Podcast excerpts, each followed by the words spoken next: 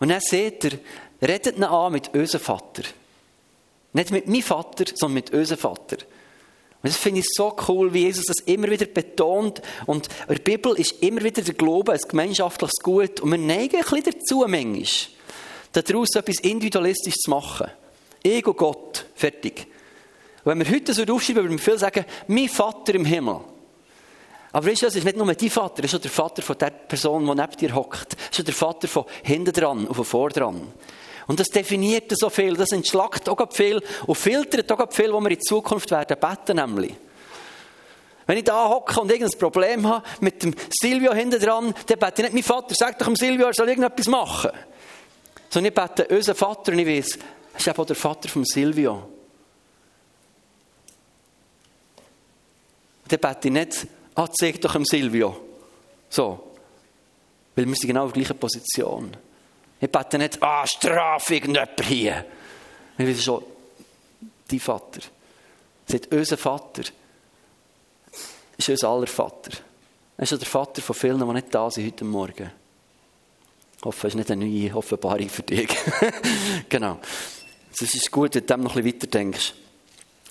Unser Vater. Und damit integriert es uns in eine, in eine weltweite Gemeinde von Jesus. Und nachher kommt noch der nächste Punkt und er sagt, in den Himmeln. Das heißt nicht nur unser Vater im Himmel, irgendwie übersetzt es in den Himmeln. Da habe ich gedacht, okay, das darf nicht fest abschweifen, aber ein kleiner Hinweis, wenn Paulus Offenbarungen hatte, er vom ersten, zweiten, dritten Himmel geredet hat, von verschiedenen Stufen, Dimensionen geredet und merkst, das sprengt unser Vorstellungsvermögen, wie das die unsichtbare Welt aufbauen ist und muss sein. Und wenn Jesus da Rede so gestaltet, unser Vater im Himmel macht die zwei Sachen. Er zeigt uns, hey, du betest zu einem persönlichen Gott, zu einem guten Vater, jemand, der dich gerne hat. Und du betest zu jemandem, der nicht einfach hier irdisch beschränkt, limitiert ist. Du betest nicht nur zu deinem irdischen Vater, egal wie gut er ist. Du betest zu einem Vater, der über alles erhaben ist, hoch über allem steht, der mächtig ist, der Kraft hat. Der Gott, der, nicht in einer Zeit eingeschränkt ist, der nicht körperlich limitiert ist. Der Gott, der ewig ist. Der Gott, der alles umfasst und der Gott, der alles kann. Der Gott, der alles geschaffen hat. Und damit seht ihr, gibt wie einen doppelten Boden von Vertrauen für uns. Du hast einen guten Vater und du hast einen erhabenen Vater. Und darum kannst du ganz viel von ihm bitten. Darum kannst du mit ganz vielen Sachen zu ihm herkommen. Zu uns, er ist gut und er ist extrem stark und erhaben. Gib mir so einen coolen Boden für mich, wieder Gott zu nähern, auch wenn es nicht immer in diesen Worten ist. Zu wissen, er ist gut und er ist stark. Dann bete ich anders. Also wenn ich denke, es ist irgendjemand abwesend, der eh nicht lässt, der eh nicht kann, der eh nicht interessiert ist, dann sage ich, nee, er ist gut und er ist stark. Zu Gott beten wir geheiligt werde dein Name. Das, das beten wir in dem, in dem nächsten Teil von dem Gebet. Sagen, geheiligt werde dein Name. Ich weiß nicht, was dir das bedeutet, der Satz. Was du dir unter dem vorstellst. Das ist so abstrakt. Wir wissen vom Tempel, dass es Momente gibt, wo sie Sachen haben geheiligt, wo sie Gefäße geheiligt. Das war so ein Schritt, wo sie etwas haben gereinigt näher. Aber wenn wir das ausdrücken, geheiligt wird dein Name, sehen wir auch, ist nicht ein Bitte. Sagen nicht, bitte tu deinen Namen heiligen. Sondern wir sprechen es aus als ein Fakt. Als etwas, wo wir wissen, dass passiert. Als eine Tatsache und gleichzeitig als ein Auftrag an uns selber irgendwie. Weil was ist Gottes Name? Muss er heilig gemacht werden, wenn man ihn heiligen soll? Jesus, du hast doch einen heiligen Namen, du bist doch schon heilig. Was ist denn genau? Wenn Gottes Name soll geheiligt werden, ist glaube ich mehr Auftrag an uns als an ihn. Dann geht es nicht darum, dass Gott nicht heilig ist und wir ihn nicht müssen heilig machen Johannes 17 sagt Jesus über den Namen Gottes, sagt, guck, ich habe den Jünger, dein Name kommt da. Habe den Jünger gezeigt, was dein Name ist, wer du bist. Der Name drückt immer etwas aus über eine Persönlichkeit. Sieht immer etwas aus über eine Person. Und Jesus sagt, ich habe den Namen Gottes meinen Kind offenbart und kommt da. Sie haben etwas verstanden, wer du bist. Und er Johannes 17, 26, damit die Liebe, mit der du mich liebst, in ihnen sei. Also Jesus hat mit seinem Leben, wo er sagt, an mir seht ihr der Vater, hat er uns Offenbarung gegeben von dem guten Vater im Himmel. Er gesagt, wer das versteht und wer sieht, wie Gott ist, der wird erleben, wie die Liebe vom Vater in sein Leben hineinkommt. Der wird erleben, wie die Liebe Gottes hineinkommt, wenn du verstehst, was der Name ist. Und der Name ist heilig. Den müssen wir nicht heiliger machen, als das er ist. Der ist heilig. Könnte es sein, dass es mit etwas anderem zusammenhängt? Ich glaube, also da kommen wir näher drauf. Aber wir sehen auch, wenn wir das beten am Anfang, geheiligt soll dein Name werden, erlebe ich immer wieder etwas, was in meinem Herz passiert ist, das mich frei macht. Häufig komme ich so in der, der Selecta-Cola-Automat-Haltung zu Gott. Das kennst du, oder? Du brauchst etwas, was du rauslassen Jesus, hilf, mach, du Reck, mach. So. Ich habe Durst, lass Gocki raus. Ich habe Durst, oder, nicht Durst, nehme ich keine Snickers, aber ich habe Hunger. So, lass irgendeinen Schokoriegel raus oder irgendetwas. Und häufig sind wir in unserem Gebetsleben genau in der Haltung. Wir gehen her, äh, ein Gebet reinlassen und das rausnehmen, was wir brauchen. Und das funktioniert doch ganz häufig, weil Gott einfach gut ist und, und dich versteht und dich kennt. Du weißt, du meinst es nicht persönlich und nicht lieblos. Und sieht, du brauchst es wirklich. Aber bevor wir irgendetwas bitten, sprechen wir aus, dass es irgendwie um etwas anderes geht. Nämlich passiert hier ein Perspektivenwechsel, wo ich gerade am Anfang vom Gebet irgendwie kläre, es geht hier gar nicht primär um mich. Es geht hier primär gar nicht einmal um meine Anliegen. Auch wenn die dann wichtig sind, auch wenn die dann Platz sind, auch wenn die dann kommen. Aber irgendwie am Anfang richte ich immer wieder mein Herz darauf und sage, Vater, in allem, was ich dann bitten möchte, brauchen und tun, am Anfang hilf mir zu sehen, dass es um dich geht. Da geht es um einen Perspektivenwechsel. Nicht ich mir mein und äh, ich mein und mir oder so, er sagt uns alle vier. Irgendwie so gibt es doch das, die schöne, die schöne schöne Sätzchen, die immer wieder so ein bisschen zutrifft in unserem Leben. Sondern ich, ich sehe, es geht, es geht irgendwie um, um ihn. Um, um den Gott, um seine Ehre, um sein Reich, um sein Willen. Um das geht Und ich glaube, das bringt auf mal ganz, ganz viel Freiheit. Ich weiß nicht, ob du das so erlebst. Wenn du ein Problem hast in deinem Leben, oder du hast einen Konflikt, oder irgendeinen Schmerz, den du erlebst, du bist krank, oder du hast eine Herausforderung, du bist überfordert, du hast Berge und Stress vor dir, neigen wir doch manchmal dazu, so nur uns zu sehen. Und wenn wir es schaffen, in, unserem, in unserer Beziehung mit dem Vater immer wieder zu sagen, Herr, dein Name soll geheiligt werden, du sollst zuerst kommen. Du bist erstrangig. Alles andere von mir, das ist zweitrangig. Das ist wichtig, sehr wertvoll, das tut Jesus nicht abwerten. Aber zuerst mal lass mich sehen, dass das Wichtigste bist du. Und da passiert ein Perspektivenwechsel, der so viel Freiheit hineinbringt. Ich habe jetzt gerade wieder gemerkt, im Dezember, als ich mit der Rückenkomödie so viel flach gelegen denkst du mir, ah, oh, das ist nicht gut und hier ist nicht gut. Und irgendwann kommst du in die Position und sagst, Jesus, irgendwie ist das zweitrangig. Es ist toll, alles so funktioniert. Merci vielmal. Merci vielmal für alles, was ich noch habe. Aber irgendwie ist nicht das, was mein Leben definiert. Irgendwie ist das, was mein Leben definiert, bist irgendwie du. Um das geht es mir irgendwie. Und dann habe ich gemerkt, wie eine Friede reinkommt. Und du hast einen riesen Wunsch für dein Leben und denkst, das möchte ich erleben, oder das möchte ich kaufen, oder das möchte ich tun. Und so, das kann manchmal so gross werden, oder? So viel Raum hinein.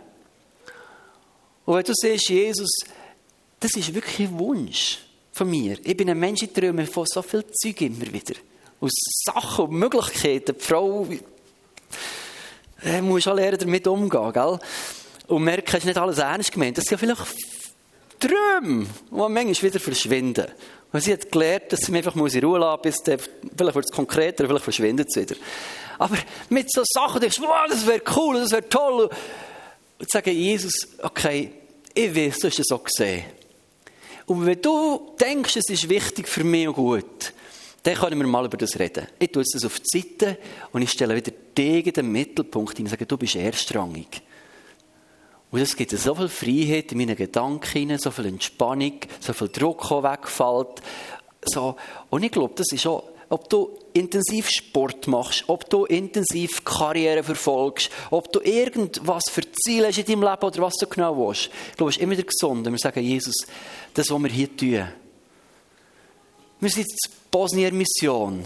Und Jesus, wir sind hier dran. Aber da geht es nicht um Kofflers. Ich glaube, wäre ihr schon lange nicht dort, oder? Sondern es geht um dich. Und du hast ein Ziel mit dem Geschäft, aber es geht nicht um dein Ziel mit dem Geschäft, sondern es geht um ihn.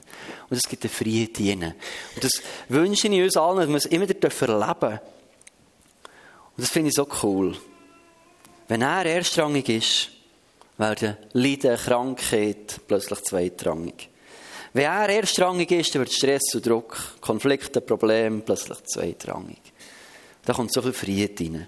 Und darum sagt Jesus, guck, der erste Schritt im Gebet ist wie eine Kapitulation von uns Königlinnen vor dem König gefallenen Königen.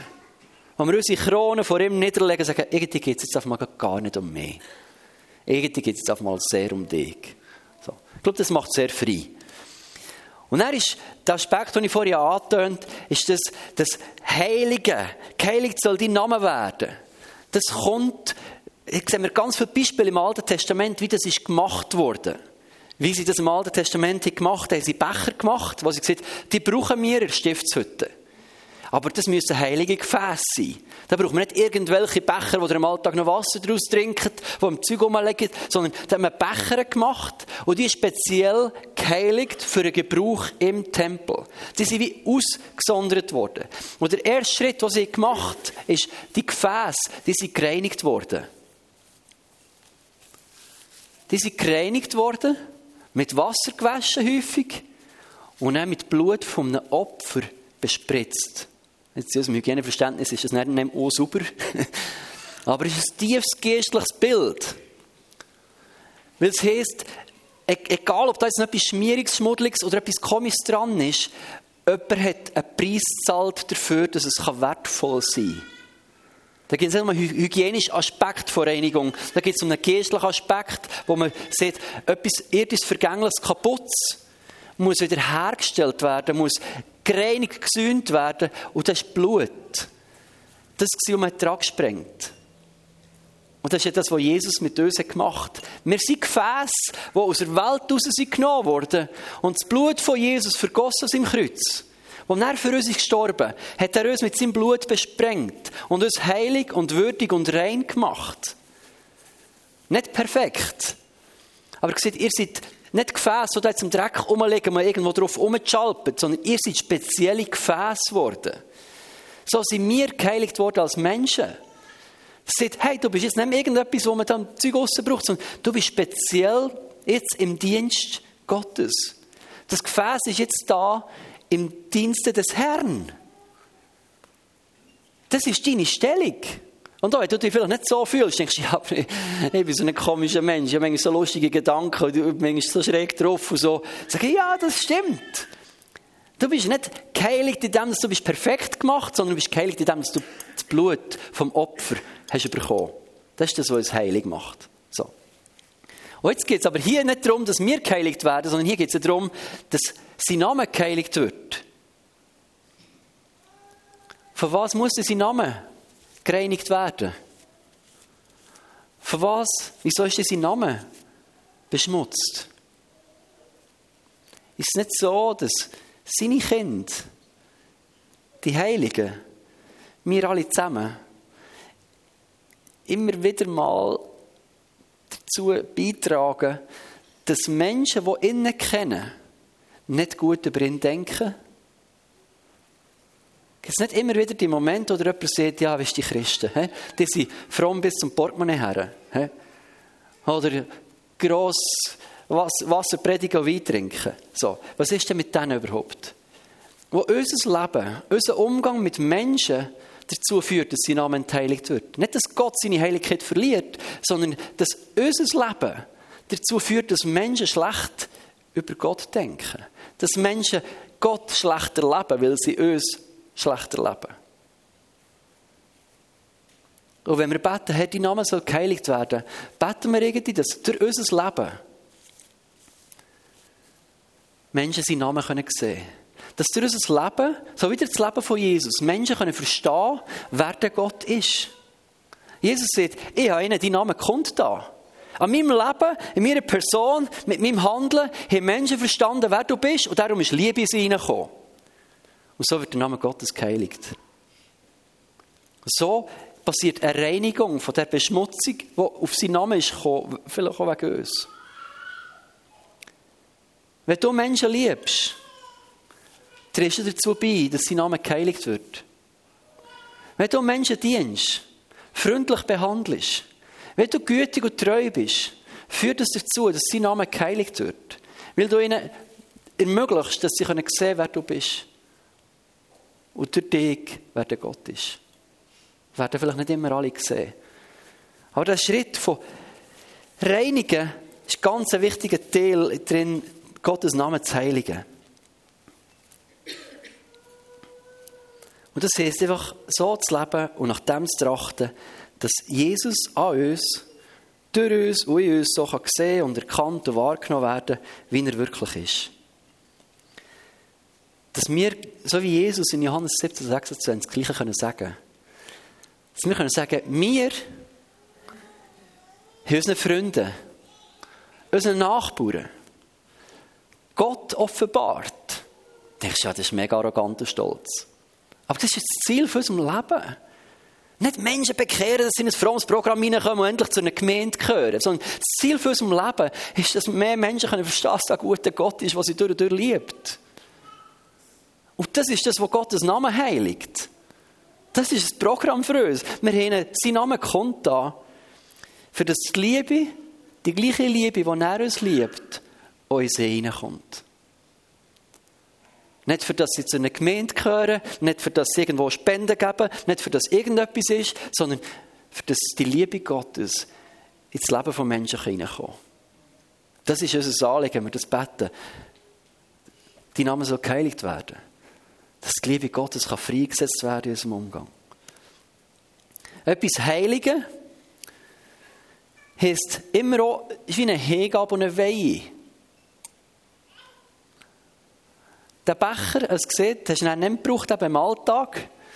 Der war in einer Stiftshütte drin und ist für das gebraucht worden. Heißt nicht, dass wir uns jetzt hier in Riebrück einschließen, nur noch hier in Riebrück rumtingeln. Geht überhaupt nicht um das. Aber es geht darum, es ist etwas ausgesondert für einen speziellen Gebrauch. Wenn Juden heiraten, oder heute noch heiraten, dann sagen Mann und Frau häufig zueinander, ich bin dir heilig. Das heißt nicht, ich stehe über dir, jetzt gang mal auf die Knie vor mir, sondern ich bin dir heilig, drückt aus, ich gehöre jetzt ganz dir. Ich gebe mir dir total her. Ich weihe mit dir vollständig als Bundespartner. Und wenn wir Gottes Namen heiligen, geht es immer auch über diesen Schritt, dass wir sagen, und wir weihen uns dem Gott uns dem Gott herzugeben, uns dem Gott zu weihen, zu sagen, Herr, brauch uns. Leb du durch uns. Hilf uns, Menschen so zu lieben, wie du sie liebst. Hilf uns, so freundlich unterwegs zu sein. Füll uns mit deiner Kraft, dass Wunder und Zeichen passieren dass Menschen können spüren, dass du kräftig bist. Das, das ist das, wenn Menschen sich in den Dienst Gottes stellen und sagen, hier bin ich, brauch mich für das, was du möchtest. So wie Erika sieht, jeden Morgen neu sagen, Vater, was möchtest du heute tun? Es geht nicht darum, mein eigenes Programm zu fahren, sondern zu sagen, ich bin hier, ich verstehe mich als, als dein Kind, das mit dir möchte leben Das ist das, was Gottes Namen heiligt. Das ist das, was ihn gross macht. Nicht immer uns, aber ihn. Um, um das geht es uns. Da geht es um eine Hingabe, um eine Weihe, dem Gott so zu begegnen. Ihn angemessen zu verehren und zu behandeln, wie er würdig ist. Das Wort heilig heißt ja ein Opfer bringen, etwas verehren. Und Gottes Name heilig ist nicht einfach mit schönen Worten, wo man hier in der Kirche beten kann und etwas Schönes sagen, sondern Verehrung passiert ganz praktisch. Verehrung ist vorhin passiert, wo er ein Opfer eingelegt für sein Werk. Er hat Gottes Namen geheiligt. Verehrung passiert in dem Moment, wo du im Gehorsam bist. Da hast du seinen Namen geheiligt. Verehrung passiert, wenn du morgen Morgen zwar irgendeinen Plan hast, das mache ich jetzt, und du hörst seine Stimme und weißt, du sollst etwas anderes tun, du tust es, dann heiligst du seinen Namen. Verehrung passiert vielleicht heute Nachmittag, wenn du äh, vielleicht noch gehst scheinen, bist am Anstehen und jemand überholt dich stinkfrech und drückt vorne und statt dass du ausrufst und mit dem Skistecken hinter nachher, machst du vielleicht einen Schritt zurück und sagst, hey, gang nochmal indem du freundlich bist. Verehrung passiert, wenn du auf der Langlaufloipe bist und da gibt es wieder so ein paar Leute, die nicht verstanden haben, dass man auf der Langlaufloipe nicht zu Fuß unterwegs ist, sondern nur mit der Joflispreisse, dass man es vielleicht lieb sieht.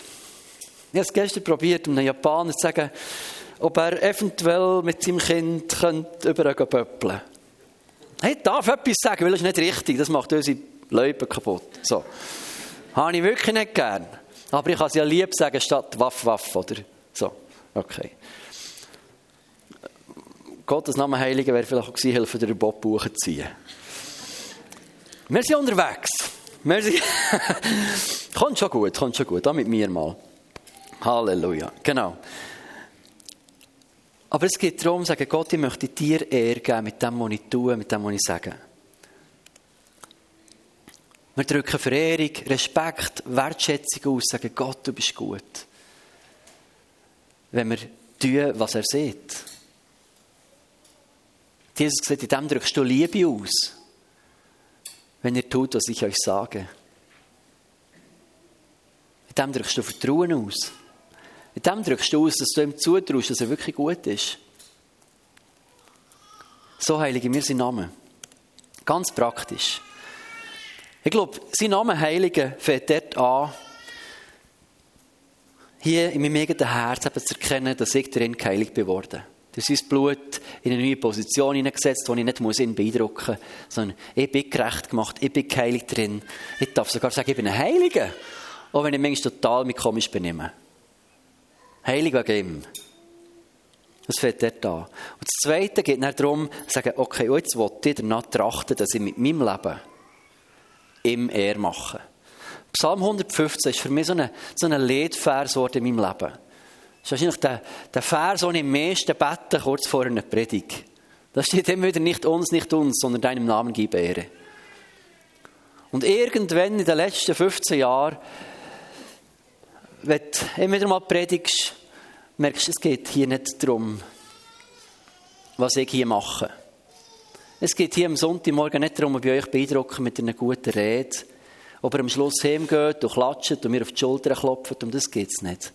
Es ist schön, wenn es noch gefällt und wenn es noch passt und wenn es noch hilft, aber um das, es geht hier nicht um mich. Wirklich nicht. Es geht hier nicht um Selbstverwirklichung, für das mache ich das so zu wenig gern. So, das ist doch nicht das Hobby predigen. So. Es geht darum, dass er gross rauskommt in unserem Leben.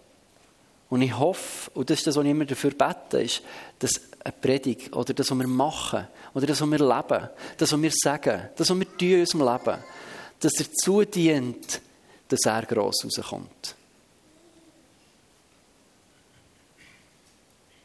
Du hast einen Job, bist auf einem Büro, bist in einer Schule, bist Handwerker, du bist mit Kindern umgeben, daheim. Keine Ahnung, was du alles machst in deinem Leben. Und wenn dein Anliegen ist, dass dort, wo du bist, ob auf der Arbeit oder privat, dass er gross rauskommt, ist schon die halbe Miete. Wenn wir es schaffen, unser Herz wieder auf das zu richten, sagen, Jesus, um das geht es mir irgendwie. Dass wir das Ego-Programm von ich will und ich, ich muss noch, ich will noch mehr, ich für mich, wenn wir das Ego-Programm aufgeben und sagen, irgendwie, Jesus, es geht hier um dich erstrangig. Da passiert ganz vieles. Da fängt einfach Segen fließen aus deinem Leben, in dein Umfeld, zu deinen Eltern, zu Menschen, die vielleicht Konflikte haben, zu Leuten, die herausgefordert sind, Leute, die unversöhnlich leben, kannst du Frieden bringen, weil es nicht um dich geht. Weil, nicht, weil, du nicht im Mittelpunkt musst sein von etwas, weil nicht alle für dich müssen klatschen, weil es nicht dir immer muss gut gehen sondern weil du dich verstehst als ein Mensch im Dienst von anderen. Als ein Mensch, der danach trachtet, dass er gross rauskommt. Nicht uns, nicht uns, sondern deinem Namen, gib er. Was wird passieren, wenn wir das beten, wenn wir irgendein Rennen haben, wenn wir arbeiten, wenn wir, wenn wir eine Begegnung haben, wenn wir mit Freunden abgemacht haben, wenn wir in den Ausgang gehen oder, oder irgendwie in die Ferien gehen, sagen nicht uns, nicht uns, aber deinem Namen soll er passieren. Was würde echt da passieren? Leute, es soll mutig sein, das noch mehr herausfordern. Danach trachten, ihn zu ehren, mit dem, in dem, was wir tun, was er ist. Galater 5, 22 haben wir auch mal eine Serie über die Früchte vom Geist. Wir sagen, so ist Gott. Er ist liebevoll, gütig, freundlich, geduldig, treu, sanftmütig, selbstbeherrscht. So ist Gott. Und in dem, dass wir das tun, was er ist, weil er in uns lebt, so hören wir seinen Namen. Und etwas, was ich euch besonders möchte herausfordern für die nächste Zeit, dass wir Gottes Namen heiligen, in dem, dass wir noch mehr ehren, was er tut. Ihr seht ja Anfang Dezember die Komödie mit dem Rücken. Merci für all die, die für mich beten. Ähm, ja, dann, zwei Wochen später haben wir eine GL-Sitzung gehabt und ich bis dahin wirklich nicht gut hocken, immer Schmerzen gehabt. Dann haben sie für mich gebetet. Und in diesem Moment ist eine Kraft und ein Strom von Wärme durch meinen Rücken durch. Ich habe nicht gespürt, jetzt bin ich irgendwie geheilt, jetzt ist alles gut. Aber es ist wirklich wie warm geworden, obwohl ich nach dem Gebet kann sagen, ich habe nicht das Gefühl, es ist etwas anderes, aber irgendwie gespürt, es war mega kraftvoll. Gewesen. Und da hat etwas geändert an diesem Abend. Zwei Tage später bin ich in Physio und hat mir immer so herstehen und mich angeguckt und gespürt und so und gesagt, ah, jetzt ist etwas gegangen. So. Und weißt du, was sie machen? Ich sage, ja, ja, ich habe nicht mal mich rausschnurren, einfach so, ja, ich habe die Übungen gemacht, ja, das hilft schon, so, mhm, ja, so. Und dann laufe ich vom Physio heim. Und stimmt, ich habe die Übungen gemacht. Aber ich habe dann am Abend, am Dienstag hier gespürt, wie Gott hat gewirkt. Und plötzlich habe ich wie Tränen gesagt, Jesus, es tut mir so leid. Weißt du, du hast gewirkt. Ich, ich Lümmel und Doppel kann nicht mal sagen, dass, dass du hast gewirkt. Vergiss es. Die grösste Möglichkeit, dem Physio das Zeugnis abzulegen, sagen, hey, die Leute beten, die wirklich etwas erlebt, ist krass. Und ich gehe heim und sage, ja, die Übungen sind gut. So. Wow. Ich bin richtig so stolz und mit breiter Brust heimgelaufen und denke, ha, hast du gut gemacht. Nicht. Und ich möchte mehr lernen, das ehren, was er tut. Das ist auch sein Name, sein Name heiligen. Seinem Namen Ehre geben. Das möchte ich herausfordern. Wir haben draussen vom Ecclesia steht Moments Wall. Das haben sie die letzte Zeit gebraucht, für Zeugnis aufzuschreiben und herzuklempen. Und wir haben das abgesprochen, dass wir das die nächsten Monate auch brauchen als Gemeinde, wenn du etwas erlebst mit Gott. Und zwar nicht nur, wenn du irgendwie von den Toten aufstehst, sondern vielleicht erlebst du auch eine feine Berührung. Vielleicht bist du traurig und du betest und du merkst, wie er dich tröstet. Vielleicht erlebst du seine Führung oder erlebst etwas, wo du denkst, das ist nur etwas Kleines, ist ja nicht so wichtig. Ist ja nur so. Ich möchte dich herausfordern, schreib es auf, du kannst es anonym oder mit Namen her tun und häng das dort außen an die Wand. Die schwarze Wand, die da an der Wand hängt. Oder mit Erste, was er gemacht hat. Wir werden hier immer wieder die Möglichkeit geben für Zeugnis. Erzähl, was er gemacht hat.